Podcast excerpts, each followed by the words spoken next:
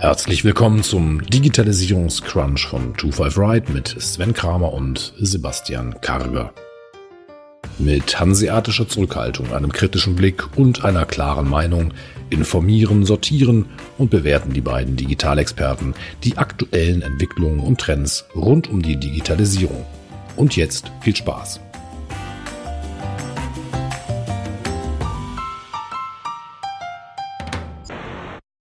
War gestern in unserem Hamburger Büro und äh, da ist gerne mittags die Entscheidung, äh, wo wollen wir Essen bestellen. Und was die Kollegen immer gerne machen, ist, dass sie dann die Lieferando-App rausholen und schauen, okay, worauf haben sie gerade Lust. Wahrscheinlich ein Einstieg, den viele irgendwie wählen, wenn sie beim Essenslieferanten was bestellen wollen. Aber andere machen es vielleicht auch so, dass sie halt dann über Google nach einem entsprechenden Restaurant suchen. Mhm. Und da ist jetzt gerade äh, laut geworden, dass Lieferando in Deutschland über 50.000 Domains registriert hat, die recht ähnlich zu ja, bestehenden Restaurants klingen. Ja, genau. Es ist wohl so, dass Lieferando dort, sie haben das, glaube ich, in den Medien relativ äh, häufig als Schattenwebsite äh, deklariert, diese Schattenwebseiten aufbaut, um halt den Traffic dann halt zu Lieferando zu bekommen. Ich muss sagen, als ich das gelesen habe, also es haben ja, also es hat ja von bis, ne, also die Tagesschau hat darüber berichtet, bis T3N ist es durch alle Medien irgendwie durchgegangen. Und ich weiß nicht, ob es dadurch kommt, dass momentan so viel passiert, was mich empörungsmüde macht. ähm, oder ob da tatsächlich irgendwie gar nicht so viel Empörung drinsteckt. Gerade wenn man so sich sehr, sehr stark auf diese Mainstream-Medien fokussiert hat und das dort gelesen hat. Ich glaube, zuerst hatte der Bayerische Rundfunk darüber berichtet. Ja, ich glaube, sie haben es richtig recherchiert. Genau, sie haben es recherchiert. Und im ersten Moment habe ich eigentlich erstmal gedacht, ja und?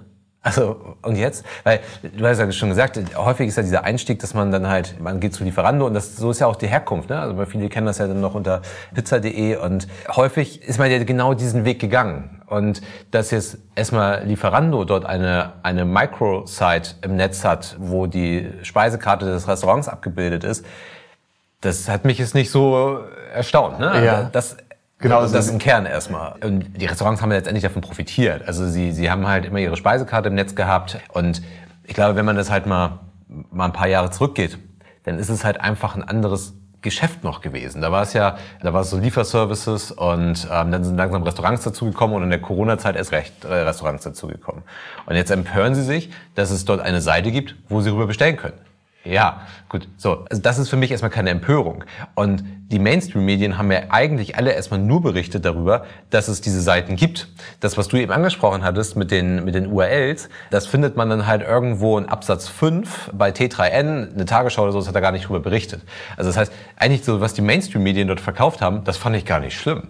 Wo irgendwie so ein bisschen ein bisschen ja. was dazukommt, ein bisschen Drive da reinkommt, ist, wenn sie halt andere Domains, also wenn sie Domains registrieren. Ne? Richtig, genau. Also das ist das Problem an der ganzen Sache. Also sie haben bei diesen 50.000 Domains, äh, die sie registriert haben, haben sie halt 18.000 Schattenwebseiten aufgebaut. Die nennen sie Mini-Sites. Die sind von der Begrifflichkeit, sind all diese Domains sind sehr ähnlich halt zu den Restaurants, die es wirklich gibt, die mhm. wirklich Lieferando nutzen. Und es ist so, dass du bei diesen 18.000 Adressen kannst du ganz normal bestellen, das Sortiment von dem, äh, die, die Karte von dem Restaurant, bestellst dann aber direkt bei Lieferando. Und dadurch geht sozusagen die, die geht's gleich um die Provision, dass halt direkt zu Lieferando abfließt. Mhm. Und da, da ist es natürlich, dass sie sich zwischen dem Rest, zwischen das Restaurant und den Kunden halt schieben. Genau, aber die Medien diskutieren darüber, dass eigentlich diese Webseiten das Problem sind. Ich sehe die Webseiten aber gar nicht als das Problem. Und wie die Medien es darstellen, man es sei nicht erkenntlich, dass es Lieferando ist. Ich meine, gut, da ist links oben riesengroß das Lieferando-Logo drauf. Ne? Also das, das kann man erkennen. Das Problem sind die URLs. Ähm, Würde ich auch sagen. Ja. Würde ich auch sagen. Die, ich glaube, für den Kunden ist es nachher egal. Also der Kunde möchte in dem Moment, keine Ahnung, die Pizza haben oder Sushi und dann hat er die Webseite gefunden und kann dort bestellen. Es wäre natürlich schön, wenn der Kunde sagt, hey, ich, es wäre jetzt nicht so toll, wenn die gesamte Provision jetzt an Lieferando irgendwie geht, sondern vielleicht auch ein bisschen mehr beim Restaurant bleibt. Denn das ist gar nicht so wenig. Ich glaube, alleine für die Vermittlung sind das so 13 Prozent, die das Restaurant an Lieferando zahlt. Wenn auch noch der Lieferservice von Lieferando genutzt wird, sind es 30 Prozent. Also das ist wirklich ein ganz schöner Batzen. Aber der Kunde in dem Moment wird wahrscheinlich den gleichen Preis haben und würde einfach direkt bestellen. Was anderes will er in dem Moment ja auch gar nicht. Genau, das mit dem Preis ist ja auch so ein Thema. Es steht ja in den Lieferando-AGBs drin, dass das Restaurant die gleichen Preise ähm, online haben muss wie, wie, vor Ort, wie stationär. Das ist wohl in seltenen Fällen wirklich so, sondern die weichen halt immer ab. Und ich glaube, Lieferando macht da auch kein großes Thema draus, weil sie sagen, okay, solange es nur einen gibt, der sich daran hält, ist das für uns ganz, ganz lukrativ. Aber ich muss da wirklich sagen, wie du sagst, für den Kunden ist es dann letztendlich irgendwie egal. Und es ist in meinen Augen erkennbar. Das Problem ist halt wirklich, und die Medien hatten ja das vietnamesische Restaurant aus München dort als Beispiel genannt. Und da war tatsächlich auch das Problem, dass der Restaurantinhaber seinen, seinen Namen gar nicht mehr mit einer DE-Domain bekommen hat. Mhm, ja, also ich glaube, es war .jive oder irgendwie so, also sowas komplett abgefahrenes, in der Top-Level-Domain. Und da entsteht in meinen Augen auch ein kartellrechtliches Thema vielleicht. Und vielleicht entsteht da sogar noch andere rechtliche Themen, weil ich mich mit anderen Namen spreche. Ich registriere einfach Domains. Also ich habe dort auf jeden Fall ein Markenthema.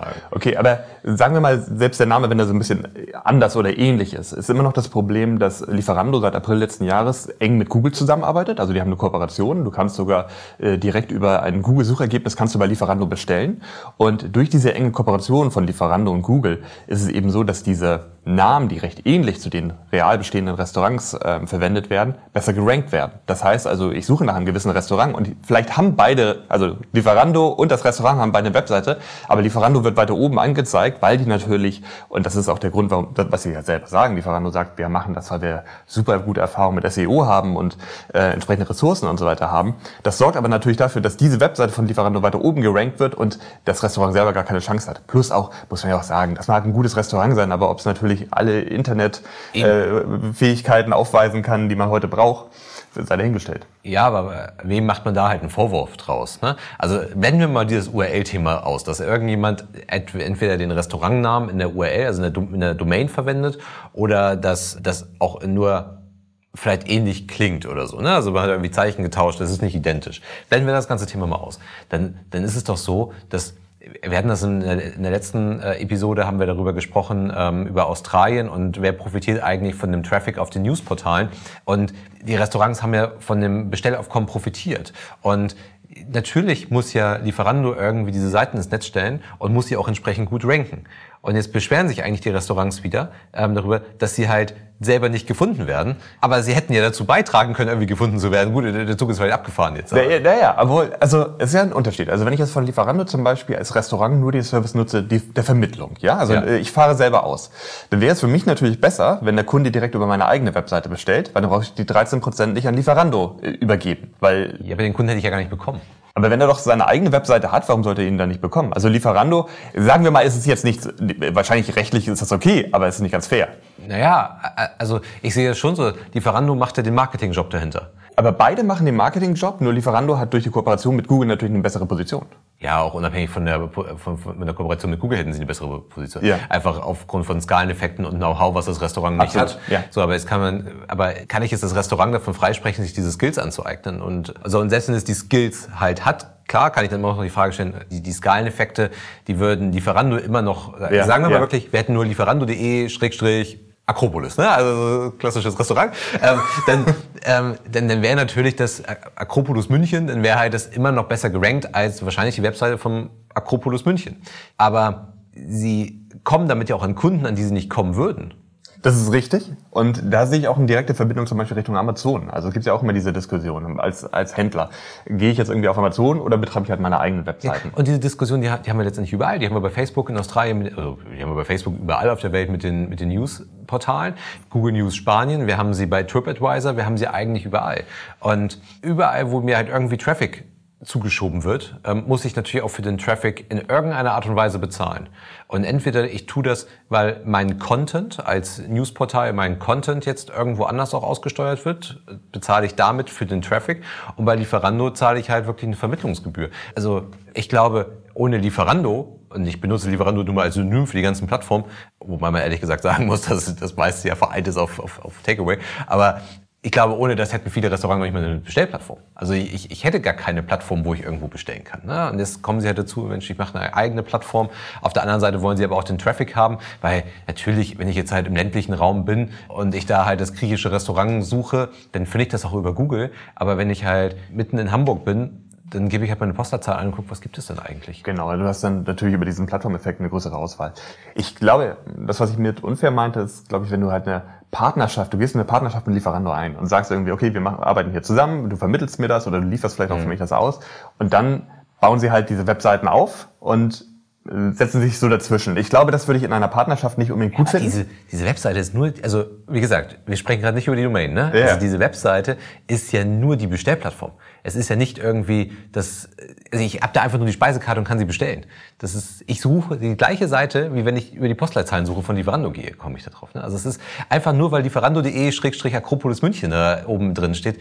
Irgendwo muss es ja eine Website geben. Also das, das geht ja gar nicht ohne also, und wenn ich jetzt halt mit Lieferando eine Partnerschaft eingehen möchte und die mir wirklich Bestellungen vermitteln sollen, dann muss es eine Vermittlungsseite geben und dann kann ich nicht halt irgendwie auf die Seite verzichten, weil dann würde die ganze Vermittlung nicht mehr funktionieren. Das ist halt wie, wasch mich, mach mich aber nicht nass.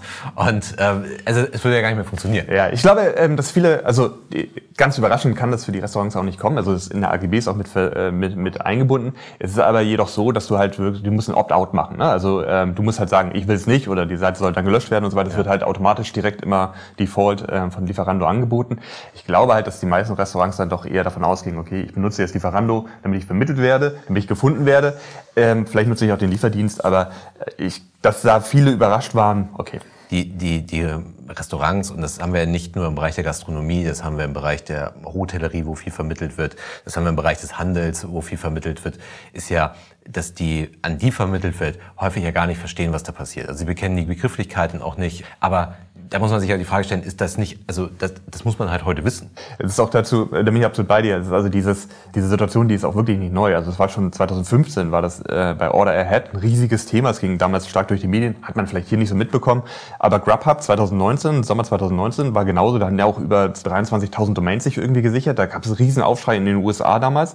Grubhub selber wurde von Just Eat übernommen für 7 Milliarden. Ähm, das ist von Just Eat einfach eine, eine Methodik, die, sagen wir mal, die ist erprobt, die funktioniert, die machen sie schon recht lange. Aber es überrascht natürlich dann schon äh, den Betreiber. Das ist, das ist halt, wir haben auch im Handel häufig drüber gesprochen, es entsteht ja ein Vakuum. Und äh, wenn, wenn die Gastronomie sich halt nicht digital online irgendwo platziert, dann machen die das halt. Und die haben sich halt ausgeruht und gesagt, ja super, ich krieg hier die Bestellung vermittelt. Und dann, dann muss ich mich da selber nicht mehr drum kümmern. Und das sage ich halt, Klar, es gibt diese Opt-out-Möglichkeit und so weiter. Da muss ich mich halt einfach damit mit auseinandersetzen. Das ist halt wie in den USA bei einem Wohnmobil in der Anleitung drin steht, Mikrowelle während der Fahrt nicht benutzen. Ja, gut, das ist, das erklärt sich eigentlich der normale Menschenverstand. Ne? Und das ist, äh, ich glaube, man muss sich halt einfach, man muss sich halt einfach diesen Themen halt stellen. Und ich hatte da noch einen Kommentar gelesen bei Reddit dazu. Und ich, ich zitiere den einfach mal. Lieferando ist der Geist der verpassten Digitalisierung, der jetzt die Gastronomie heimsucht. Und genau, und ich glaube, das trifft es ziemlich gut auf den Punkt. Und das haben wir eigentlich überall. Das ist, hätte man das Thema vorher selber bedient, dann hätte man sich selber darum gekümmert, dann würden wir heute woanders stehen. Und jetzt müssen wieder Politik und Behörden aktiv werden, um das irgendwie einzufangen, dieses Thema. Und das haben wir eigentlich überall. Ob wir über, über Amazon sprechen, über jetzt über Lieferando, ob wir über ein, ein Booking sprechen, überall haben wir eigentlich dieses Thema. Ja, ja. Ich bin mal gespannt, wie sich Lieferando weiterentwickelt. Also in den USA ist es ja auch ganz stark dieses Thema Dark Kitchens. Also inwieweit brauchst du die Restaurants nachher noch? Also in den USA ist es so, dass du hast ehemalige Lagerhallen, irgendwie, wo, wo Großküchen eingebaut werden. Und dann kannst du halt über Nacht sozusagen ein Restaurant eröffnen und sagst du irgendwie, keine Ahnung, Sven's Sushi Restaurant und wirst dann direkt über diese Plattformen wie Lieferando und so weiter angeboten. Und dann kommt die Lieferung direkt halt aus dieser Dark Kitchen. Die hat draußen gar keinen Kundenbesuch mehr oder Kundenzugang oder es geht halt eigentlich nur noch dann über die, die Plattform und die Vermittlung. Ja. Jetzt hattest du eben schon über Google gesprochen. Hattest du mitbekommen, dass Google sich jetzt nochmal proaktiv zum Thema Cookie-Tracking geäußert hat? Ja, das ist, ich glaube, das war das ganze Vorhaben ist ja schon ein bisschen älter. Januar 2020 hatte Google gesagt, dass sie sich von diesen sogenannten Drittanbieter-Cookies verabschieden wollen und die halt im Chrome-Browser nicht mehr nicht mehr verfolgen wollen. Und das haben sie jetzt nochmal bestärkt, soweit ich es verstanden habe. Was ja recht überraschend kam. Also, dass wirklich Google, also ohne dass irgendjemand aktiv wurde, nachgefragt wurde, also Google hat sich einfach proaktiv dazu nochmal geäußert. Ja, okay, okay. Also da, aber da bin ich so ein bisschen der Meinung, also ich habe das Zitat gelesen, das Google dazu geschrieben hat, und Google hat gesagt, man sei überzeugt, dass diese Lösung den steigenden Erwartungen der Verbraucher an den Datenschutz nicht gerecht werde oder den sich schnell entwickelnden regulatorischen Beschränkungen standhalten könne. Genau. Also Deswegen- ich würde sagen, so, also, so ganz Ja, uneigennützig war es nicht. Nee, natürlich nicht. Aber es ist, es, also sagen wir es mal so, es ist halt schon überraschend, dass sie, dass sie halt einfach so irgend, also ich sage es mal in Anführungszeichen, einfach so irgendwas gemacht haben. Und wenn man da halt mal ein bisschen drüber nachdenkt, dann wird halt, glaube ich, schon ziemlich klar, man wollte hier der Politik bzw. den Wettbewerbshütern eigentlich zuvorkommen. Ich würde es auch sagen. Also gerade der, der Fokus ist ja wirklich sehr stark gerade auf diesen Unternehmen, gerade was auch Regulatorik angeht, aber eben auch das Datenschutzthema, über das wir den letzten Mal oft diskutiert haben. Ja, und ähm, deswegen, also äh, entweder, und das hatte man auch an einigen Stellen gelesen, entweder wollen sie halt irgendwie anderen Unternehmen zuvorkommen, weil sie gerade irgendwie in die Richtung gehen. Und können auch gleich in dem Zusammenhang nochmal über Apple und, und, Facebook sprechen dann. Aber ich glaube, dass es halt hier sehr, sehr stark darum geht, eigentlich den, den Wettbewerbshütern und dem Datenschutz irgendwie ähm, zuvorzukommen. Willst du vielleicht die Drittanbieter-Cookies einmal kurz erklären? Genau, also weil ich kurz den Sachverhalt dargestellt. Es ist ja so, dass halt wir hinterlassen ja überall unsere, äh, unsere Fußabdrücke im Netz und dafür werden halt Cookies gespeichert, um halt letztendlich dann halt auch Werbung entsprechend aussteuern zu können, um es trackbar zu machen und so weiter und so fort. Und diese Cookies, äh, wir alle kennen diesen Cookie-Banner. Wir müssen halt immer der Speicherung von Cookies halt zustimmen, ähm, zumindest dann, wenn sie nicht essentiell sind, also für den Betrieb der Website erforderlich sind. Und äh, Google hatte sich halt schon vor einiger Zeit dazu positioniert und gesagt, also Drittanbieter-Cookies halt genau für dieses ganze Thema Werbetracking, das werden wir ab 2022 im Chrome-Browser nicht mehr nicht mehr zulassen, also gar nicht mehr zulassen. Also das heißt, ab 22 wird man halt im Browser nur noch Cookies speichern können, die die Website selber erstellt und die für den Betrieb der Website irgendwie erforderlich sind. Und das stellt halt schon diesen ganzen Werbemarkt vor ziemlich große Herausforderungen. Richtig. Und wir sehen ja eigentlich an ganz anderen Stellen auch schon diese Bewegung gerade. Und auch in der Europäischen Union gibt es ja nach der DSGVO ja auch die E-Privacy-Verordnung, die dort diskutiert wird, wo ja noch viel, viel stärker in dieses ganze Thema eingegriffen wird. Und bisher haben sich ja viele Anbieter, und ich glaube, das ist die eigentliche Brisanz in dem Thema, viele Anbieter haben sich bisher nach Alternativen umgeschaut. Wie kriegt man das halt irgendwie hin, es dennoch halt zu tracken? Und Google spricht sich auch dagegen aus. Mhm. Also Google hat ganz klar gesagt, es gibt auch keine Alternative zum Drittanbieter-Cookie. Und jetzt stellen sich halt viele die Frage, und jetzt? Äh, was passiert jetzt? Und man sieht hier eine starke, finde ich, starke Parallele eigentlich zu dem, was bei Apple gerade passiert. Also Apple hat ja auch diesen äh, Trust-Faktor einfach zu seinem Alleinstellungsmerkmal gemacht oder will sich da zumindest weiter auch hinbewegen. Und deswegen ja auch der Streit, den wir in den letzten Folgen immer mal wieder thematisiert haben zwischen Apple und Facebook, weil natürlich Facebook an die Daten von Apple ran will. Und gleiches haben wir jetzt eigentlich auch. Also Facebook will natürlich auch an die Daten, die auf einer Facebook-Website im Chrome irgendwie hinterlassen werden. Das ist richtig. Und eben auch nicht nur Facebook. Also diese Drittanbieter-Cookies, das betrifft ja alle.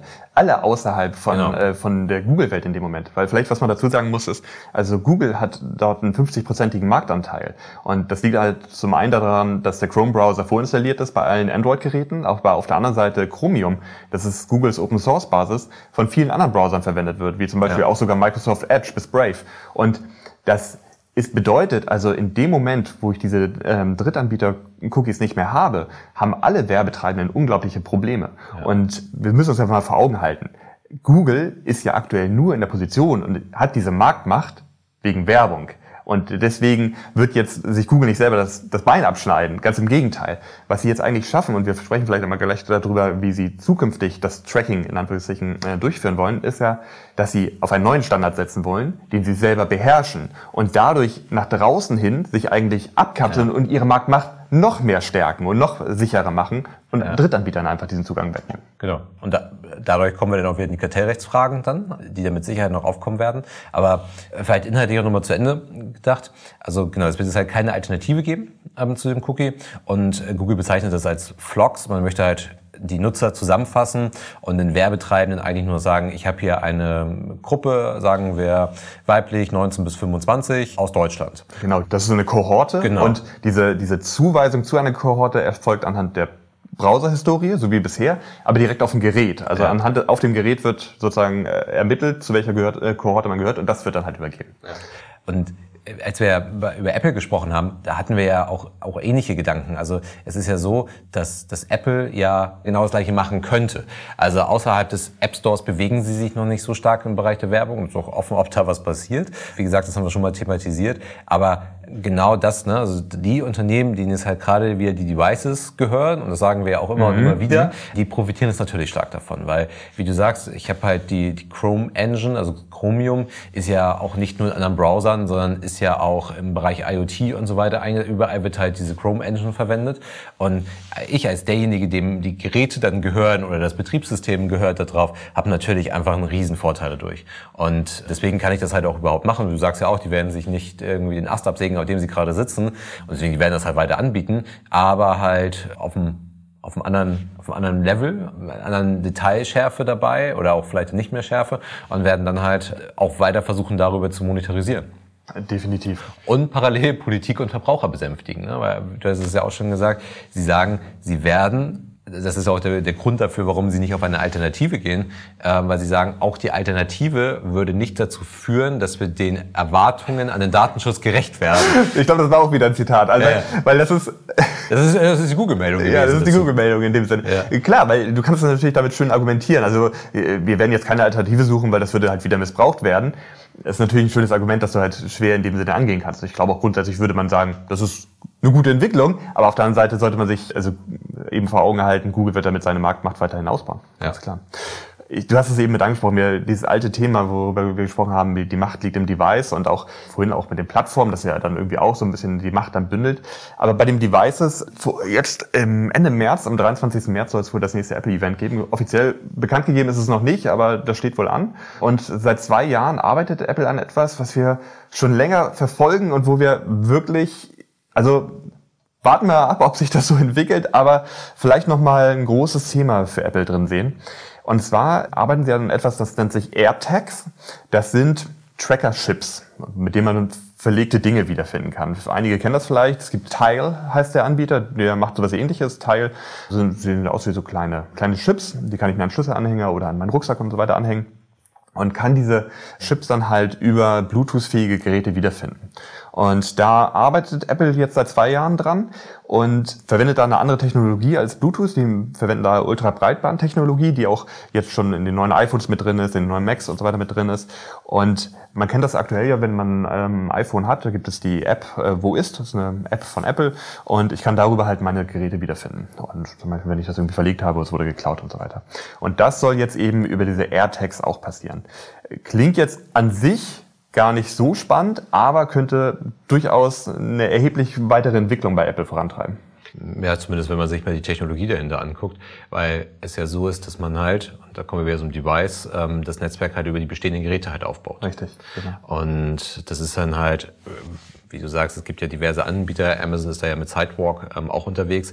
Da sehe ich aber gravierende Nachteile, ehrlich gesagt. Also während ich ja bei AirTags, ich bin nicht angewiesen auf irgendeine andere Infrastruktur, sondern ich nehme einfach meine eigene Infrastruktur und es muss halt einfach nur zum Beispiel ein iPhone oder ein iPad oder irgendwie sowas in der Nähe sein und darüber kann ich die AirTags dann halt lokalisieren. Genau, vielleicht sollten wir es dazu noch erklären. Also es funktioniert so, dass ich nicht nur mit meinem eigenen iPhone das Gerät, äh, diesen äh, Tag wiederfinde, sondern auch andere iPhones oder andere Mac-Geräte diesen Tag wiederfinden. Also wenn ich, sagen wir mal, ich verliere meinen Schlüssel irgendwie in, in Hamburg und stelle das fest, dann kann ich auf meinem Handy zum Beispiel einfach markieren, ich habe dieses Gerät, diesen Schlüssel verloren und sobald ein Apple-Gerät in die Nähe von diesem Schlüssel kommt, sendet er über das eigene Apple-Netzwerk diese Information an mich und sagt mir, okay, hier liegt, äh, liegt der Schlüssel. Mhm. Und das heißt also, die Apple-Geräte, die aktuell schon da draußen aktiv auf dem Markt sind, vernetzen sich zu einem großen Netzwerk und tauschen Informationen übereinander aus. Mhm. Ende letzten Jahres war es so, dass man wohl von, das war eine Hochrechnung, offiziell war es das nicht von, äh, gab die Information nicht von Apple, aber dass man von einer Milliarde aktiver iPhones auf der Welt sprach. Und dazu gibt es eben noch die ganzen weiteren, ob es iPads, MacBooks und so weiter sind. Die haben aufgrund der Verbreitung ihrer Devices entsteht in dem Moment, wenn ich sie vernetze, halt ein riesiges Netzwerk. Ja, und ich habe definitiv die Vorteile auch, dass ich brauche keine Geräte mit aktiver Spannungsversorgung. Ich kann halt, das sind ja passive Geräte, ich muss so einen AirTag ja nicht aufladen. Also wir müssen dann nochmal den Termin erwarten, was wirklich kommt, aber grundsätzlich habe ich erstmal eine sehr passive Technologie.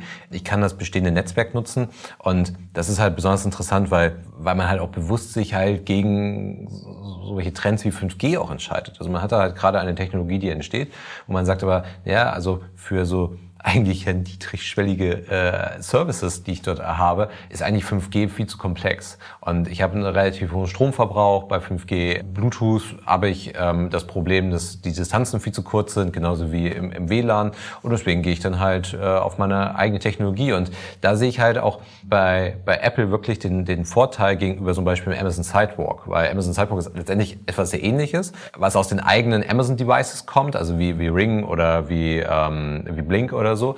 Und da setzt man aber auf so eine Bridge-Technologie. Das heißt, man braucht halt immer irgendwie eine Bridge und die muss ich mir natürlich erstmal irgendwo, irgendwo installieren. Also ich kann nicht einfach ich sagen, ich benutze meine bestehenden Devices, weil irgendwo ein iPhone unterwegs ist, kann ich dann halt schon den AirTag greifen. Das funktioniert bei Amazon Sidewalk nicht. Ja, dabei sehe ich aber in Amazon Sidewalk eigentlich schon den nächsten Schritt, den ich bei Apple irgendwie jetzt so äh, etwas später erwarte. Also bei Amazon Sidewalk ist es so, dass ich meine Amazon-Hardware miteinander verknüpfen kann. Das, das tut sie sogar weitestgehend selbstständig. Also ich muss noch nicht mal was aktiv machen. Ich glaube, ich mhm. muss auch ein Opt-out machen, damit ich sage, ich will es nicht. Aber es ist halt so, dass ich, Amazon nennt das selber auch ein Nachbarschaftsnetzwerk. Also mein Amazon Echo würde sich mit dem von meinem Nachbarn verbinden oder mit der Ring-Telefonanlage und so weiter. Und es entsteht halt ein Netzwerk darunter.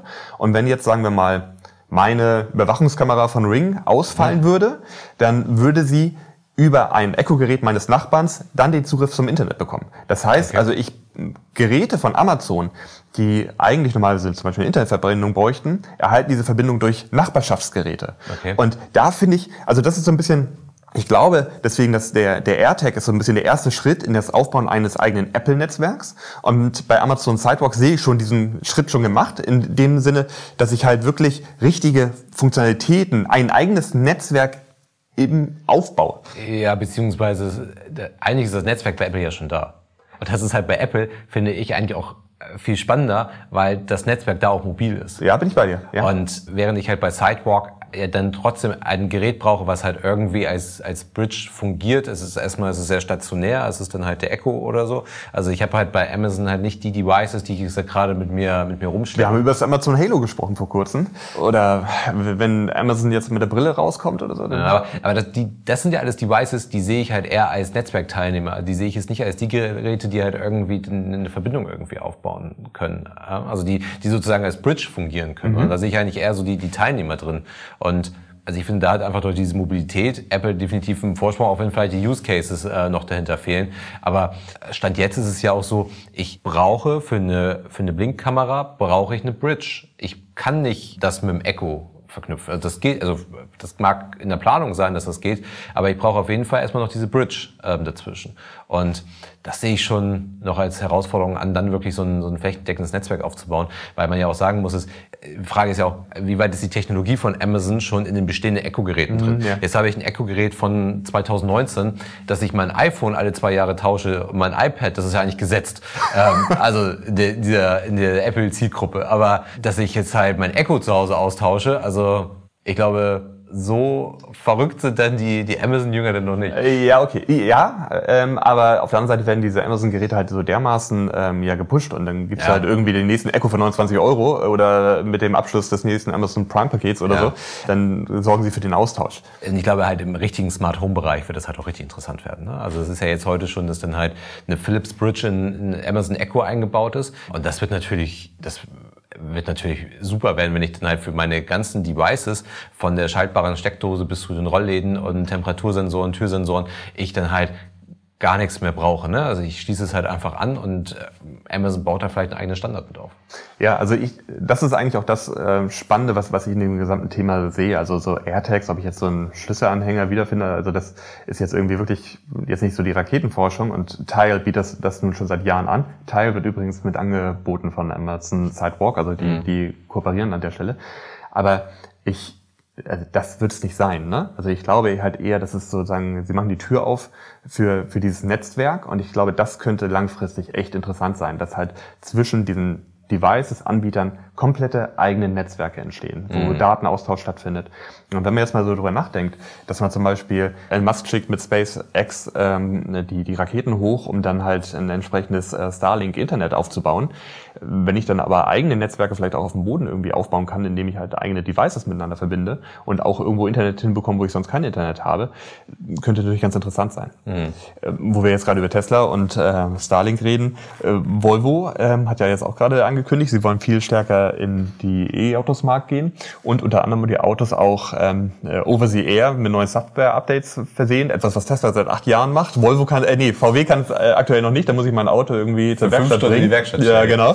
Aber Volvo will da richtig Gas geben und ab 2030 nur noch E-Autos anbieten. Genau, besonders auch dann nur online verkaufen. Also das ist äh, Und das nicht erst ab 2030, sogar äh, Ja. direkt ab Genau, sofort. genau, also ich glaube, die, die E-Autos wollen sie dann, glaube ich, schon ähm, ab sofort eigentlich nur noch online verkaufen. Und ab 2030 wollen sie dann halt nur noch die E-Autos haben, wo ich mir dann die Frage stellen muss, gut, wo, wo brauche ich denn noch das Autohaus? Und dann sind wir bei der Diskussion, die wir schon ganz, ganz häufig hier hatten, dass wir uns immer wieder die Frage stellen, wofür brauchen wir eigentlich noch die Autohäuser? Ich glaube, Ich, ich, kann, es dir sagen, ich kann dir sagen, wir gestern hatten wir darüber nachgedacht, lass uns doch mal einen Tesla angucken. Und wir waren dann auf der Webseite und haben überlegt, okay, also wo, wo sehen wir so einen Tesla? Also wir können zum Jungfernstieg fahren und uns da irgendwie im Showroom einen angucken, aber vielleicht irgendwie mal sich genau das Auto angucken, äh, mal eine Probefahrt machen und so weiter. Bei Tesla gar nicht so einfach. Ja, definitiv. Und da sieht man dann halt dann, vielleicht, dass die Autohäuser doch wieder einen gewissen Vorteil haben. Und Volvo hat auch in seiner Pressemitteilung bekannt gegeben, dass sie die Autohäuser schon in das Vertriebskonstrukt weiter involvieren wollen. Aber es ist halt nicht mehr so, dass das Auto dann auch über die Bücher des Autohauses Ja, läuft, sondern ja. ist, sie bekommen eine Provision dafür. Und da muss man halt wirklich mal die Frage stellen, äh, inwieweit ist das denn näher für das Autohaus noch so richtig ja, lukrativ. Obwohl ich gehört habe, gerade durch den Verkauf von Wagen verdient ein Autohaus gar nicht mehr so viel. Also die, der prozentuale Anteil am Umsatz ist gar nicht so groß. Auch, auch da haben wir ja schon häufig thematisiert, dass die Elektroautos ja auch deutlich weniger in der Werkstatt stehen. Also gut, das ist bei manchen Herstellern momentan noch anders, weil, weil ich halt kein Online-Update machen kann, muss ich halt das Auto für fünf Stunden in die Werkstatt stellen, um es da halt mit, mit neuer Software bespielen zu können. Äh, aber wenn, wenn das halt wirklich läuft und ich dann eigentlich nur noch weil ich habe ja auch, wenn man ein cooles Elektroauto baut, habe ich ja auch eigentlich wenig wartungsanfällige Teile. Ich muss vielleicht mal eine Bremsflüssigkeit tauschen. Stimmt, aber gestern, als wir über Tesla diskutiert haben, haben wir gesagt, wo kriegen wir dann die Winterreifen her? Ja, wo können wir sie wechseln, ne? Aber da, da, da stecken wir vielleicht noch nicht tief genug in der Tesla-Materie drin. Ne? Also ich glaube, da, da fehlt halt noch so ein bisschen die so Kommunikation. Ne? Also wahrscheinlich, mich würde es bei Tesla jetzt nicht wundern, wenn dann halt ein Servicetechniker auf den Hof rollt und hier kurz die, die Räder dann halt wechselt. Aber man guckt sich die, man guckt sich die, den Tesla an und sagt, Mensch, ich will den mir mal angucken und man stellt sich die Frage, okay, ich fahre zweimal im Jahr fahre ich ins Autohaus rein und lass dort die Räder wechseln, lass dort die Räder auch einlagern. Also diese ganzen Leistungen, die werden ja jetzt fürs Autohaus nicht super lukrativ sein. Also ich kann mir nicht vorstellen, dass die halt vom Reifenwechsel leben. Wenn uns hier irgendjemand zuhört aus dem Autohaus und da was anderes sagen möchte, super gerne. Aber ich kann mir halt nicht vorstellen, dass die halt, das ist, keine Ahnung, bezahlt man irgendwie 60 Euro netto äh, für einen Reifenwechsel inklusive Einlagerung für ein halbes Jahr. Das kann nicht so interessant sein. Und deswegen ist dieser Schritt von Volvo. Und ich glaube, dieser Schritt, nur noch E-Autos zu verkaufen, den haben ja viele Hersteller. Und die Hersteller, die es noch nicht angekündigt haben, die werden sich dazu gezwungen fühlen, weil ich glaube, war es in Kalifornien, wo ab 2030, 2035 25? oder sogar noch früher, also auf jeden Fall in relativ naher Zukunft dann gar keine Benzinfahrzeuge oder diese Fahrzeuge mehr zugelassen werden dürfen. Also das heißt, dieser Schritt, dass man halt rein elektrisch wird, und vielleicht nochmal ausgeklammert, wie dieser Elektromotor angetrieben wird durch einen Akku oder eine Brennstoffzelle, aber rein elektrisch, der ist, das ist ja nicht aufzuhalten. Äh, Die Hersteller werden das machen müssen und dann ist halt die Frage, wie sie es halt vertreiben. Ähm, Volvo hat im gleichen Zuge auch gesagt, sie werden erheblich in ihre Online-Vertriebskanäle investieren und wollen dabei vor allem die Komplexität im Produktangebot ähm, stark reduzieren und mit transparenten und festgelegten Preismodellen ähm, einfach arbeiten. Und ich glaube, das ist ein ganz interessant, das ist ein Thema, das stellt man jetzt auch fest. Also wenn ich jetzt irgendwie Tesla, ich könnte ja mir den Tesla mit fünf Klicks äh, direkt übers Handy selber bestellen. Ja. Da gibt's dann irgendwie auch nur eine geringe Auswahl. VW sieht man das auch, dass halt die, das Sortiment oder die Komplexität des Produktangebots extrem runtergefahren wurde. Also keine aufwendigen großen Konfigurationen und so weiter. Und es gab ein Zitat von Volvo und äh, da hieß es, das transparente Preismodell mit feststehenden Konditionen macht Verhandlungen überflüssig. Und das ist so ein bisschen, Also zwei Sachen. Ich brauche dann im Autohaus nicht irgendwie groß verhandeln und ich habe eben auch gar nicht so einen riesigen Beratungsbedarf, weil, okay, Hauptsache, das dunkelgrau auf der Webseite sieht dann auch so aus und Genau, aber dafür gehe ich dann halt ins Autohaus in den Showroom rein. Ganz genau. Und gucke mir das konfigurierte Auto einmal kurz an. Aber gerade das Verhandeln, ich erinnere das, als wir über äh, den Auto 1 Börsengang gesprochen haben, wo äh, der Geschäftsführer von Auto 1 auch sagte, viele Leute haben einfach ein ungutes Gefühl bei so einem Autokauf mit dem Verhandeln und kriege ich jetzt einen guten Preis und dass, dass das Ganze auch wegfällt, weil darauf haben die Kunden gar keine Lust. Ja, und es ist ja auch, es ist ja auch gar nicht mehr erforderlich, dass ich denn überhaupt noch beraten werde. Klar, also es ist viel Geld, was ich für ein Auto ausgebe und ich möchte irgendwie auch erklärt bekommen, was ich da kaufe. Und ich glaube auch gerade ein Tesla, wie wir ja selber festgestellt haben, ist halt sehr erklärungsbedürftig, aber vielleicht gar nicht unbedingt vom Produkt. Klar, der Autopilot und so weiter ist auch erklärungsbedürftig, aber gerade das drumherum, weil sich halt alles eigentlich verändert. Ich habe nicht mehr die zentrale Werkstatt, wo ich hinfahre, wenn irgendwas ist. Also das muss ich halt erklären, aber das kann ich natürlich auch, auch online viel, viel besser machen und ich brauche halt nicht mehr jemanden, der mir erklärt, nämlich ist das Business-Paket A oder das Business-Paket B und wenn ich aber das Premium-Paket mit dem Komfort-Paket noch dazu nehme, äh, in der Trendline, dann habe ich folgende Ausstattungsvariante, aber das kann ich gar nicht miteinander kombinieren und diese Felgen, die gibt es gar nicht bei der Ausstattungsvariante. Das sind ja Sachen, das ist ja, also das ist ja fast künstlich geschaffene Komplexität gewesen in der Vergangenheit. Ich weiß nicht, ob Sie da mit einer Daseinsberechtigung eines Autoverkäufers irgendwie darstellen wollten, aber es ist, äh, es ist halt nicht erforderlich. Und es ändert vielleicht auch so den Blickwinkel auf das, auf das Auto. Ne? Also dass ich es halt gar nicht mehr mich irgendwie Monate mit der Ausstattung meines Q7s irgendwie auseinandersetze, sondern es muss halt irgendwie gut ausgestattet sein, ich will ein bisschen Technik drin haben und das kann ich halt mit fünf Klicks irgendwie machen. Genau, und das äh, vielleicht dann auch eben einhergeht mit dem veränderten Mobilitätsanspruch, den die Menschen haben. Und eigentlich auch, hatten wir in der Vergangenheit auch oft drüber gesprochen, ob ich das jetzt halt nur noch als zum Beispiel Miete oder in welcher Form ich es überhaupt nutze. Stört. Ja. Ja, und darum, um das Thema vielleicht auch dann jetzt nicht auch nicht überzustrapazieren, aber auch da äh, ist es ja, wir haben es vor kurzem, das wird jetzt demnächst veröffentlicht, haben wir mit FreeNow im Podcast gesprochen und haben auch versucht mal ein bisschen darüber zu sprechen, was eventuell mit FreeNow passieren könnte. Jetzt hat man halt in den Medien auch gehört, dass ja ähm, Daimler äh, und BMW auch nicht sonderlich äh, zufrieden sind damit, wie es halt läuft.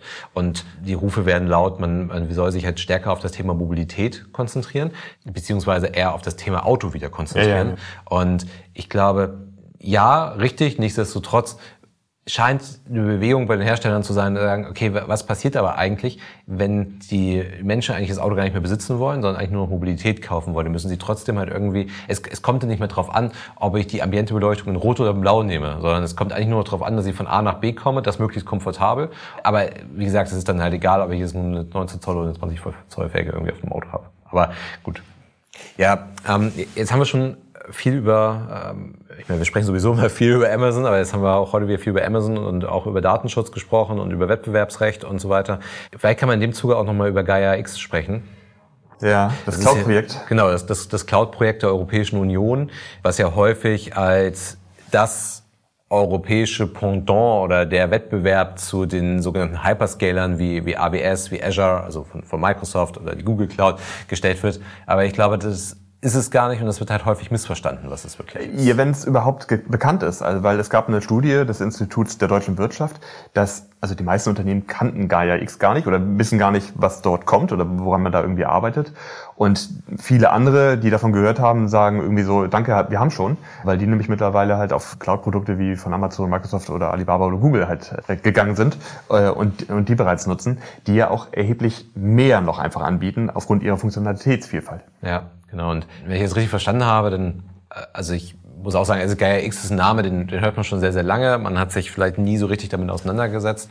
Aber wenn man sich damit mal ein bisschen intensiver beschäftigt, dann soll es ja eigentlich wirklich ein Zusammenschluss ja, der, der europäischen ich will jetzt gar nicht sagen Cloud-Anbieter werden, sondern eigentlich europäische IT-Dienstleister, also könnte man das eigentlich sagen, und Hosting-Anbieter und so weiter werden, denen halt eine Plattform geben, denen eine Infrastruktur geben, mit denen sie sich halt zusammenschließen können, um damit halt ja eigentlich eine europäische Lösung irgendwie anzubieten. Das ist richtig. Und gerade dieses Europäische hat man doch sehr stark nach vorne gebracht. Also man, man hat wirklich auch so was gesagt wie, wir sind nicht die USA, wir sind nicht China, wir sind europäische Länder mit eigenen Interessen und Werten das war natürlich schon so ein Schuss in Richtung der großen Cloud-Anbieter in Amerika und so weiter. Du hattest das auch angesprochen mit, mit den Datenschutzthemen.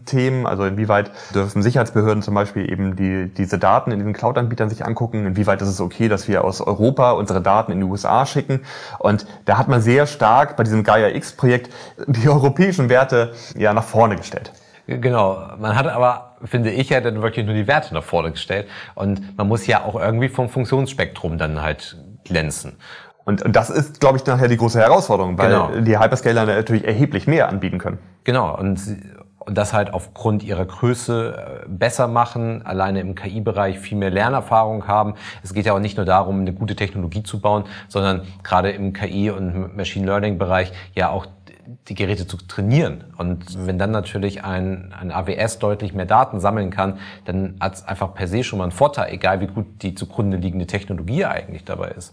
Und wenn es halt Gaia X wirklich, ich sage es mal in Anführungszeichen, nur ein Zusammenschluss sein soll von bestehenden Dienstleistern, dann muss man sich ja die Frage stellen, haben wir denn überhaupt hier einen entsprechenden Anbieter für zum Beispiel Blockchain-Technologie, für KI-Technologie, um die halt irgendwie zusammenzuführen? Oder machen wir denn letztendlich nur eine Plattform für Altmetall-Leasing?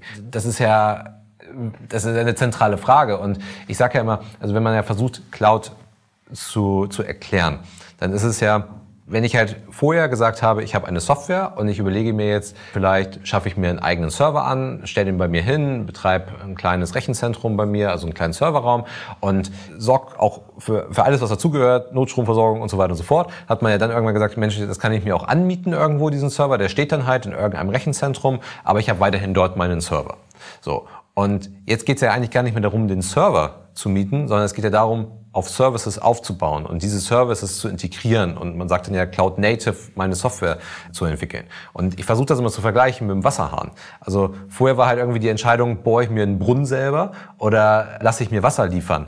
Aber jetzt ist der, ist, ist Cloud halt viel, viel mehr. Cloud ist halt der Wasserhahn. Und ich entscheide halt, soll das Wasser warm oder soll das Wasser kalt sein? Und optimalerweise vielleicht sogar noch mit Sprudel aus dem Hahn rauskommen. Und das ist eigentlich ja die, die, die Frage halt nach der Cloud. Und wenn ich halt hier in Europa nun mal keinen Anbieter habe, der das Wasser gekühlt schon liefern kann, dann habe ich halt ein Problem. Und dann komme ich halt wieder zu AWS. Und das ist ja anscheinend jetzt auch etwas, was dann ja schon seit einiger Zeit auch schon sich, sich bewegt in diese Richtung. Ja, das ist richtig. Denn man muss sagen, obwohl Gaia X eigentlich so als die digitale Souveränität der EU stehen soll, ist es so, dass man jetzt die Situation hat, dass Anbieter wie Amazon, Microsoft, Google aber eben auch so welche Anbieter wie Huawei oder Palantir sich eben bei Gaia X auch gemeldet haben und ganz gerne mitmachen wollen. Und man ist wohl auch, das sagt Altmaier auch so, schon immer offen gewesen für entsprechende äh, Kooperationen und Zusammenarbeiten. Die sind der Initiative auch offiziell beigetreten. Also ein AWS ist, oder Amazon besser gesagt, dann ist der, der, der Initiative offiziell beigetreten. Und das ist halt, du hast jetzt die digitale Souveränität angesprochen und da muss ich halt die Frage stellen, ja, gut, aber wofür haben wir die denn eigentlich dabei? Entweder wir kriegen es dann selber doch nicht hin, überhaupt diese Infrastruktur aufzubauen und müssen dann halt doch wieder äh, zur AWS gehen, oder aber man merkt, dass man halt an einigen jetzt vielleicht noch Edge Cases an die, an die Stelle kommt, sagt, okay, da brauchen wir sie, weil wir selber gar nicht die KI-Technologie liefern können. Aber was halt heute noch Edge Cases sind, ist halt morgen irgendwie ja, ja wie das, was wir alle brauchen. Und da fehlt mir halt die Kreativität, wie, wie sich das halt entwickeln soll. Und wenn man dann halt so Zitate liest wie Gaia X ist ein gemeinsamer Versuch europäischer Cloud-Provider, nicht in der Versenkung zu verschwinden, dann klingt das jetzt nicht wie proaktiv und ab nach vorne, sondern das ist ein Rettungsversuch. Und dann ist wahrscheinlich nachher, wie du es auch gesagt hast, einfach nur, ja, ich verbinde die jetzt hier irgendwie und stelle es bereit und bin nachher irgendwie überrascht, dass keiner das nutzt. Ja. Daher glaube ich auch, dass sie halt schon was Sinnvolles irgendwie angestoßen haben. Aber die Vorherrschaft von den amerikanischen Anbietern, gerade im Cloud-Dienstbereich, der ist einfach so weit äh, und, und äh, uneinholbar. Da wird ein Gaia X jetzt irgendwie auch nichts groß dran ändern. Genau, und das ist dann wieder die Analogie zu einem Lieferando und so weiter, was wir zu Beginn besprochen haben. Es fehlt halt einfach die, die Kreativität zu sagen, wie kann ich eigentlich dieses Gap, diesen, diesen Rückstand, den sie dort aufgebaut hat, wie kann ich den eigentlich wieder aufholen? Und anstatt dort halt wirklich zu sagen, nein, wir sind da so souverän und sagen, wir machen das halt komplett selber und wir schaffen halt diese Cloud, vielleicht zusammen mit diesen Cloud, also mit allen Cloud-Anbietern in Europa ähm, bieten wir halt diese, bieten wir halt eine Lösung halt an, zeigt man sich dann kooperativ. Also dann muss ich auch sagen, wenn ich souverän bin, dann will ich auch nicht kooperieren. Also dann, dann schaffe ich eine Lösung und die Lösung überzeugt. Und wenn ich halt wirklich ein gutes Produkt bauen würde, dann, dann, dann muss ich auch nicht die Kooperation mit Huawei, Palantir oder AWS haben. Aber jeder Tag, der verstreicht, umso schwerer wird es eigentlich, dass ich, dass ich diesen Anschluss wieder, wieder aufbauen kann. Also da kommt die Empörung, die mir am Anfang fehlte, die kommt jetzt wieder. Also es ist, es ist ja schon, das, du machst ein europäisches Cloud-Projekt. Ich weiß, die verstehen sich nicht als Cloud-Anbieter, aber sagen wir ein europäisches Cloud-Projekt. Und dann sagst du, wir kooperieren mit AWS. Also das, das passt irgendwie vorne und hinten nicht zusammen. Und man, man scheint ja halt irgendwie so diesen Weg des geringsten Widerstandes halt zu gehen und nicht zu sagen, komm, wir investieren jetzt hier meinetwegen auch Milliarden in dieses Projekt rein und wir müssen das halt nach vorne bringen und wir müssen es so lukrativ gestalten, dass europäische Unternehmen auf Gaia X aufbauen und nicht mehr AWS benutzen. Und man wird in diesem Digitalisierungsthema halt, man, man sieht das ja an vielen, an vielen Stellen eigentlich, dass man sich immer wieder zurücklehnt und sagt, ach, wir lassen mal zum Beispiel das Kartellamt machen äh, bei Amazon oder ja, Mensch, die Innenstädte sterben irgendwie aus, ach Mensch, lasst uns Kaufhof retten. Also es sind halt immer wieder so diese immer wieder die gleichen Verhaltensmuster. Mhm. Und mhm. das sehe ich halt wirklich als, als schwierig an, dass wir dort weltweit, und da geht es ja nicht nur um diese Cloud-Anbieter jetzt, sondern weltweit im Rahmen der Digitalisierung, im Bereich dieser ganzen Business Transformation, die gerade stattfindet, halt irgendwie den Anschluss halten. Und man könnte fast sagen, dass es da auch eine gewisse Analogie halt in dieser Pandemiebekämpfung gerade gibt. Oder auch vielleicht sogar in diesem Klimawandelthema, ohne jetzt hier einfach nach dem anderen aufmachen zu wollen. Aber man, man, man lehnt sich halt irgendwie immer so ein, so ein Stück weit zurück und wählt halt irgendwie den Weg des geringsten Widerstandes. Wir haben ja dieses ganze Thema des, des Klimawandels ja auch schon in einigen Podcast-Episoden ja auch ähm, bearbeitet, wo wir gesagt haben, also warum nutzen wir nicht unsere Technologie ähm, und entwickeln coole Modelle, innovative Ideen, um das Thema in Angriff zu nehmen, anstatt immer nur auf Verzicht zu gehen. Also jetzt mal ganz kurz abgekürzt dieses Thema. Und äh, auch in der Pandemiebekämpfung erleben wir halt auch, es ist halt irgendwie immer nur verzichten, verzichten, verzichten. Wir machen alles zu, aber es fehlen irgendwie die innovativen Konzepte und es fehlt die Technologie. Also dass wir es in Deutschland nicht hinbekommen, eine Corona-Warn-App irgendwie durchzubekommen. Ja, und dann wird wieder über den digitalen Impfpass diskutiert und so weiter. Es sind ja es ist, glaube ich, auch richtig, darüber eine Debatte zu führen, weil man nicht sagen könnte, dass momentan viele Debatten stattfinden. Aber es ist grundsätzlich wichtig, darüber Debatten zu führen. Aber trotzdem müssen irgendwie innovative Konzepte her. Man muss halt inhaltlich arbeiten und nicht immer nur irgendwie andere arbeiten lassen und sagen, ja gut, wenn es der Handel halt nicht mehr packt, dann brauchen wir jetzt das Kartellamt. Also das ist halt, glaube ich, ein bisschen kurz. Und so sehe ich es halt auch bei, bei Gaia X. Also jetzt zu sagen, Mensch, uns fehlt halt eine Technologie, ach Mensch, haben wir Huawei. Mhm. Ja, und das ist ja eigentlich auch die Grundlage, warum wir über das gesamte Thema einfach äh, diskutieren, warum wir auch diesen Podcast haben und, und was unser täglicher Job ist. Also es geht ja gerade darum, eben eher aktiv zu werden und das Zepter in die Hand zu nehmen und jetzt nicht irgendwie mal darauf zu hoffen, dass es dann jemand, jemand anderes macht oder das Thema dann vorbeigeht, weil ich nichts tue. Ja. Sondern ich muss das Thema einfach angehen sonst passiert nichts. Ja, ganz genau. Ja, ich glaube, das war ein guter Abschluss. ich glaube, wir haben zwei neue Fangruppen heute dazu gewonnen. Ähm, bin mal gespannt. ja, es, es, war eine sehr lange Episode, aber ich glaube, ähm, ich glaube, es war gut. Äh, viele Themen wieder angeschnitten. Wie immer würde ich sagen, wir, wir sprechen weiter in den Gruppen darüber, also bei, bei Facebook und bei LinkedIn. Auch da wählen wir den Weg des geringsten Widerstandes und nehmen die Gruppen, wo, wo viel Bewegung oder nehmen die Plattform, wo viel Bewegung drauf ist. Genau, bei Fragen, Anmerkungen, Ideen, Wünsche immer wieder gerne an uns herantreten. Und dann würde ich sagen, bis zum nächsten Mal. Bis zum nächsten Mal. Tschüss. tschüss. tschüss. Der Digitalisierungscrunch ist eine Produktion von 25 Ride. Die Herren Karger und Kramer sind Gründer des erfolgreichen Beratungsunternehmens Liquam, aus dem 2020 die 25R Digital GmbH entsprang. 25 Ride Digital steht für Veränderung und Digitalisierung. Wir liefern Inspiration, Impulse, Wissen und Austausch für die Themen von morgen. Wir berichten über Trends und Entwicklungen und schaffen damit eine Bereitschaft für anstehende Veränderung. Wir wollen Aufmerksamkeit für die Themen von morgen schaffen, befähigen und gemeinsam die digitale Transformation in der Gesellschaft vorantreiben. Lerne uns kennen unter 25r-digital.com.